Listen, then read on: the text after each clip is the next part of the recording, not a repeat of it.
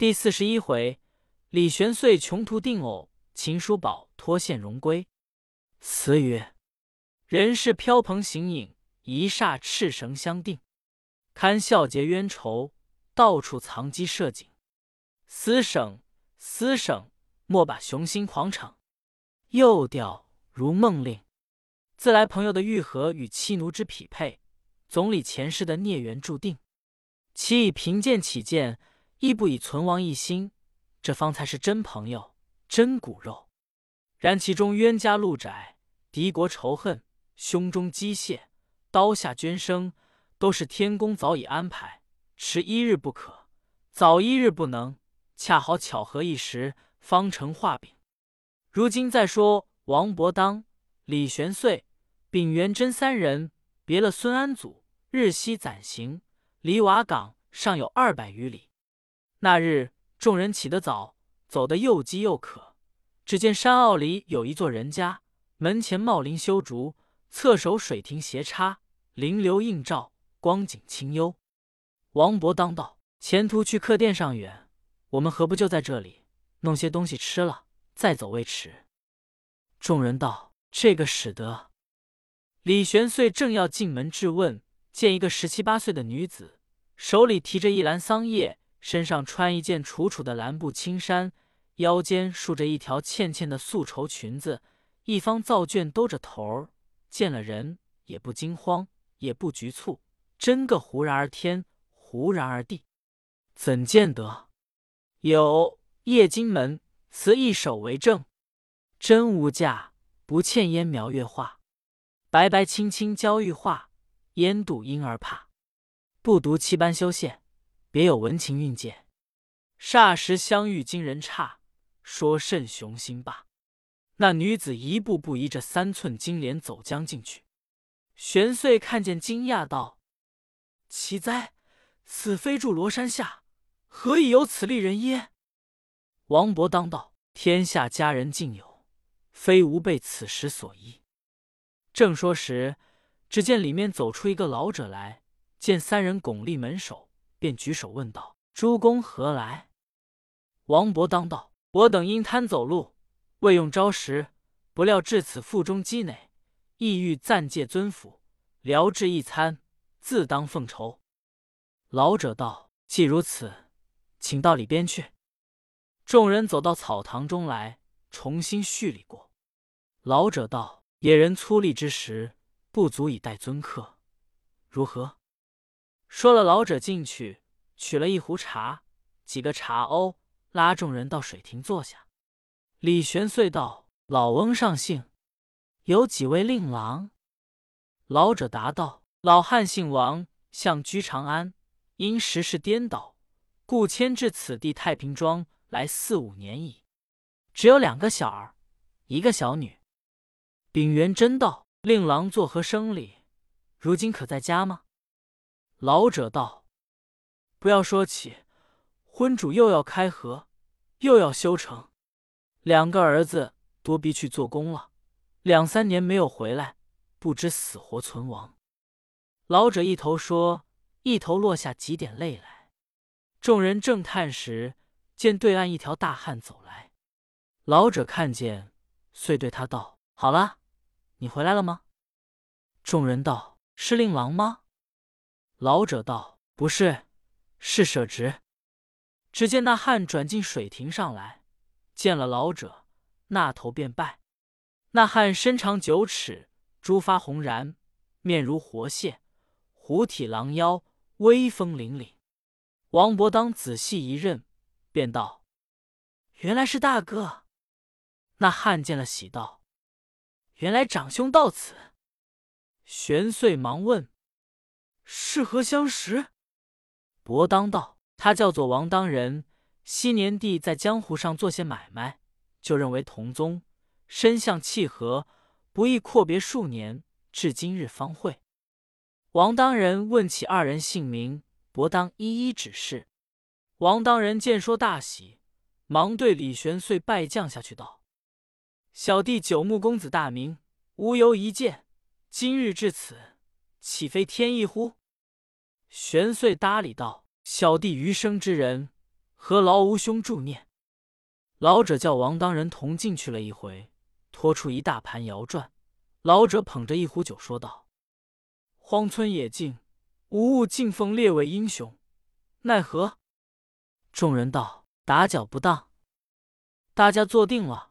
王伯当道：“二哥，你一向做何生业？在何处浪游？”王当人道：“小弟此身犹如平梗，走遍天涯。”竟找不出一个可以脱得肝胆的。李玄遂道：“兄在那几处游过？”王当人道：“近则张金称、高士达，远则孙怡雅、卢明月，俱有成豪占据，总未逢大敌，苟延残喘。不知兄等从何处来？今欲何处去？”王伯当将李玄遂等犯罪起见，殿中设计脱线，一一说了。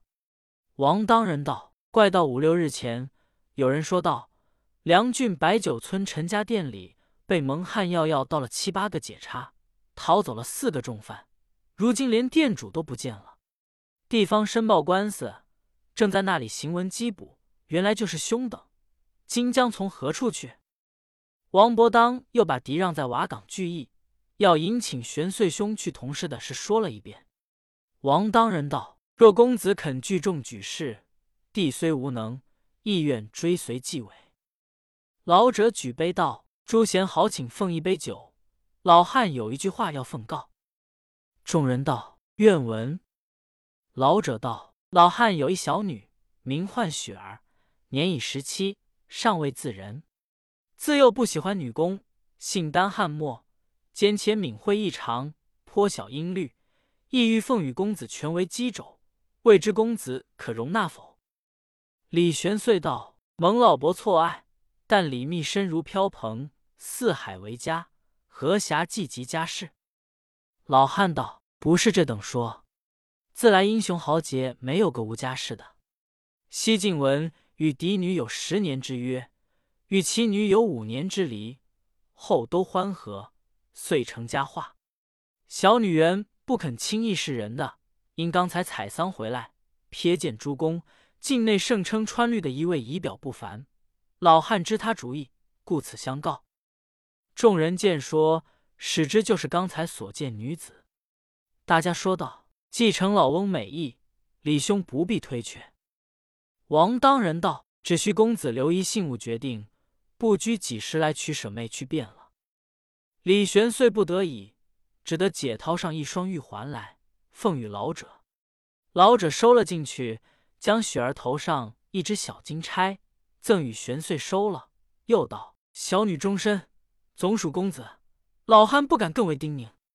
今晚且住在这里一宵，明日早行如何？”众人撇不过他叔侄两人之情，只得住了一宵。来朝午更时分，就起身告别。老者同当人送了二三里路，当人对李玄遂道。小弟本要追随同去，怎奈二弟未回家。后有一个回来，弟即星夜至瓦岗相聚，大家洒泪分别。正是丈夫不得志，漂泊似云泥。如今且慢说，李玄遂投奔瓦岗敌，让处聚义。再说秦叔宝做了来总管的先锋，用计智取了沛水，暗渡江河，兵入平壤。杀他大将一员，以至文理。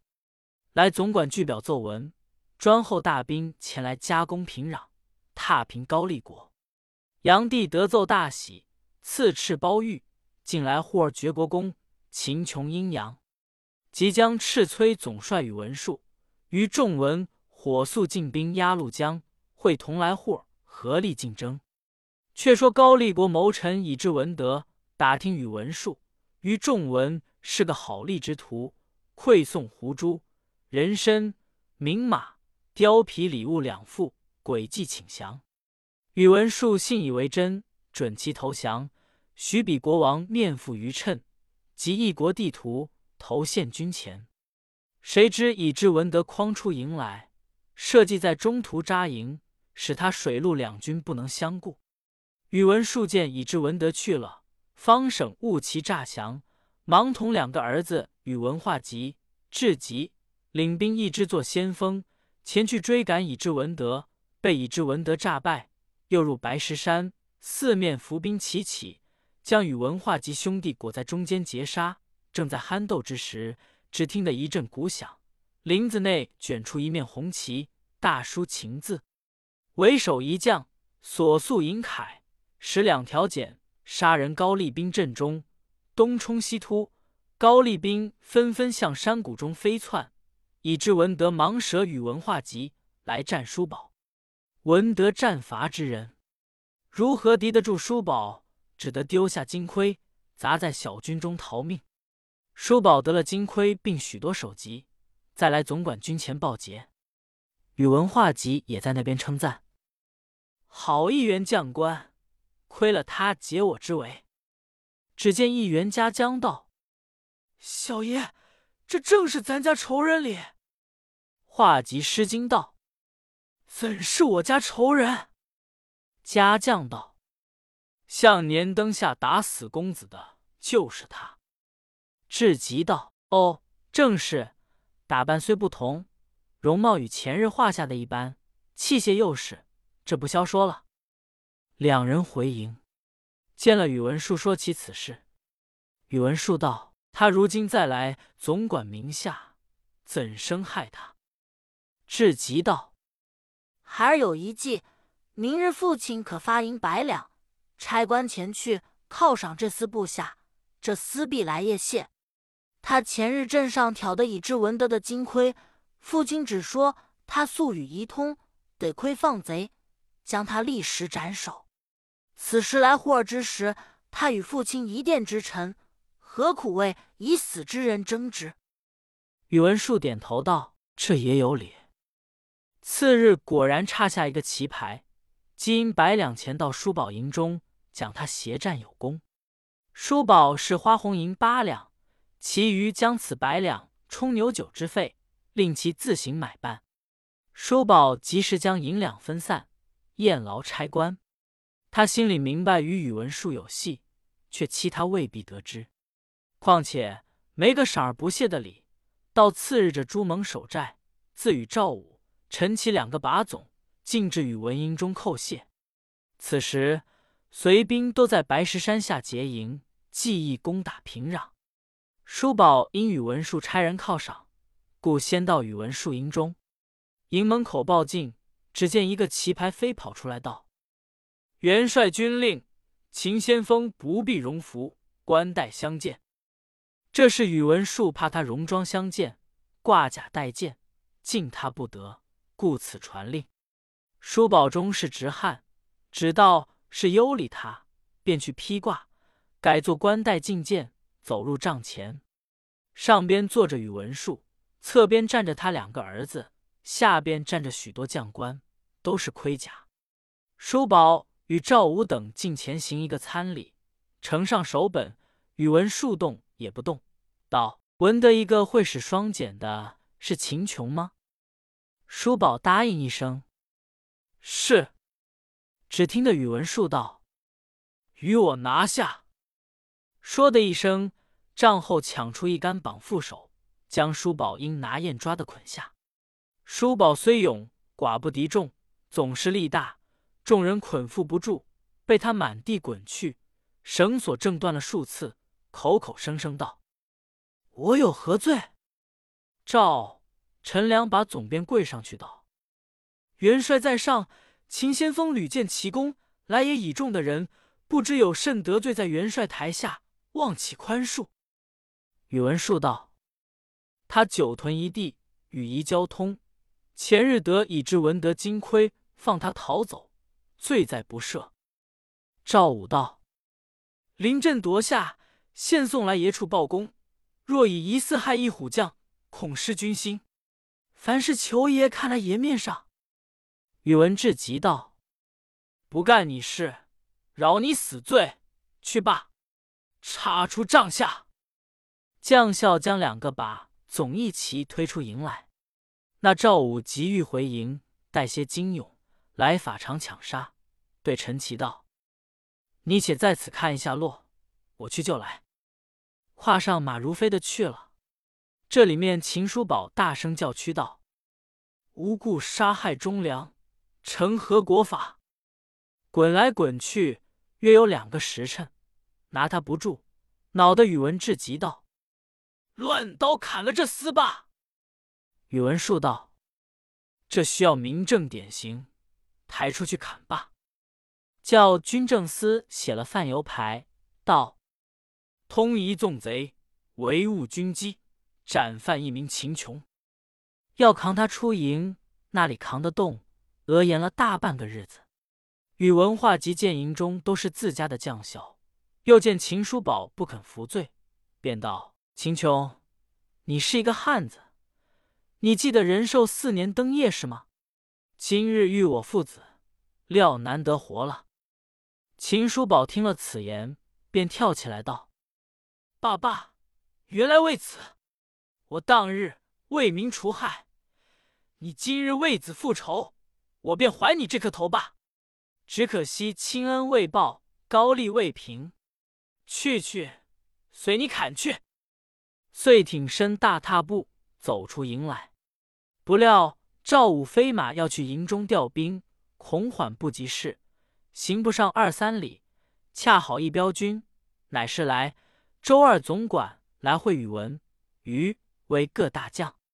赵武听是来总管军，他打着马赶进中军，见了来总管，滚鞍下马道：“秦先锋被宇文爷骗去，要行杀害，求老爷速往解救。”来总管听了道：“这是为甚缘故？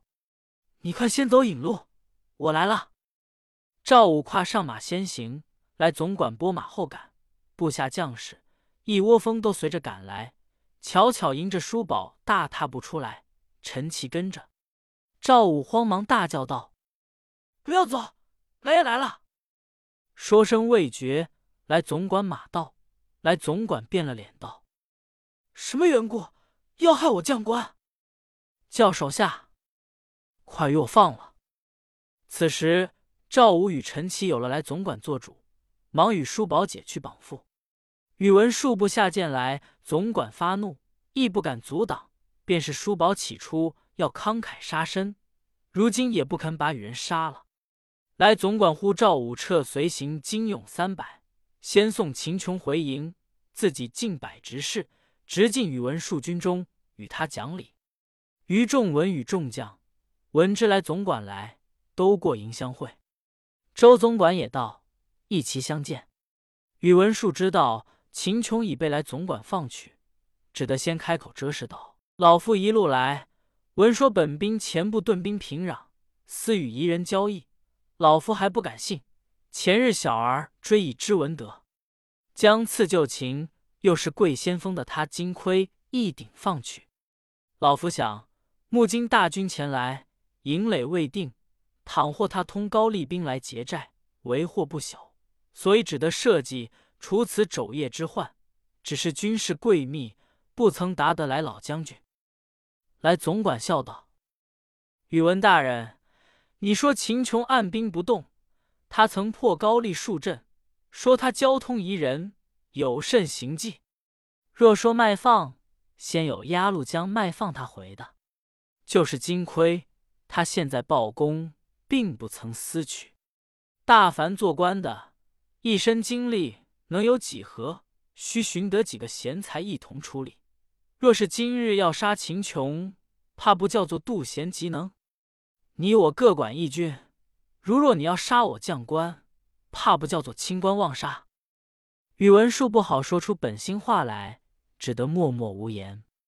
于众文众人劝道：“宇文大人因一念过疑，却又不曾请教得来大人，还喜得不曾伤害。如今正要同心破贼。”不可伤了和气。周总管也来相劝，便置酒谢和。来总管撇不过众人情面，免饮几杯，即与周总管归营。叔宝出营迎接，拜谢来总管与周总管。来总管又恐宇文述借题来害秦琼，将武茂公代秦琼做先锋，调秦琼海口屯扎。宇文述于仲文因粮饷不济。准受了已知文德诈降书，也不通知来总管，径自撤兵退军柞水。反被高丽各城镇出兵邀劫追杀，战死了右屯为大将军卖铁杖、王仁公、薛世雄部下留的一半，独为文生部下军马不损一人，其余各军十不存一。众军逃到辽东，随主闻之大怒，后续卖铁杖等杀监军刘世龙，求于众文与文术等尽皆削职，魏文生独家升赏。这时。宇文述自己也没功夫，那里还有心来害秦琼？直到后日，宇文化及在江都市随主时，把来总管全家杀害，也还未争秦琼的缘故。隋国陆兵既退，来总管也下令把后军改作前军。周总管居先，来总管居中，秦叔宝居后，扬旗擂鼓，放炮开船。高丽曾经叔宝杀败两次，不敢来追。这支军马竟安然无事。到了登州，叔宝便向来总管辞任。来总管道：“先锋曾有配水大功，已经奏闻，蜀直郎将。如今回军考选，还要守剑，先锋不可拒去。”叔宝道：“小将原为养亲，无意功名，因元帅隆礼，故来报效。原不图爵赏，若元帅提挈越深。”恐越增与文术之计，况闻山东一带盗贼横行，私家念妾，望元帅天恩，放秦琼归去。来总管难服他的意思，尽属他充其州折冲都尉，一来使他荣归，二来使他照管乡里，命军中取银八十两，折花红洋酒，又私赠银二百两，彩缎八表里。各将官都有进送饯行。叔宝一一谢别，正是去时儿女悲，归来家鼓劲。叔宝星夜回家，参见了母亲，妻子张氏携了儿子怀玉出来拜见了。罗世信也来接见。叔宝诉说朝鲜立功，后边与文术父子相害，来总管解救。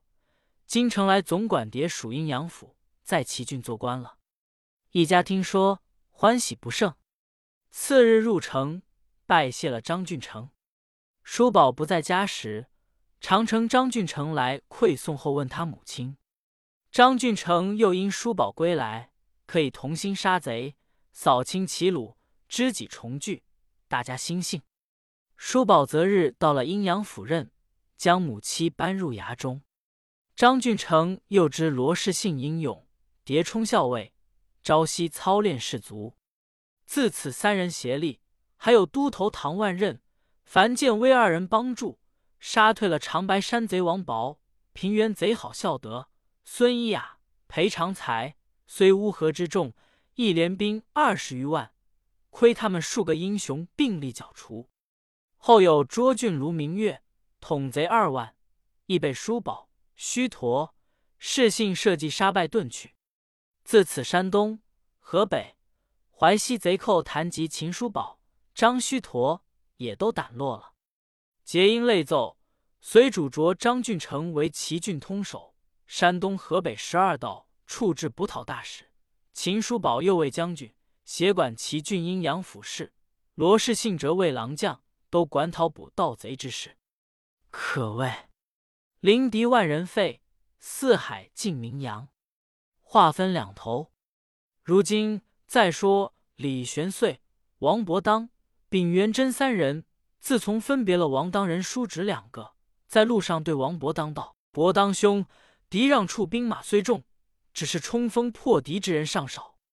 弟想秦大哥与丹二哥那两个是你我的异姓骨肉，同甘生死的。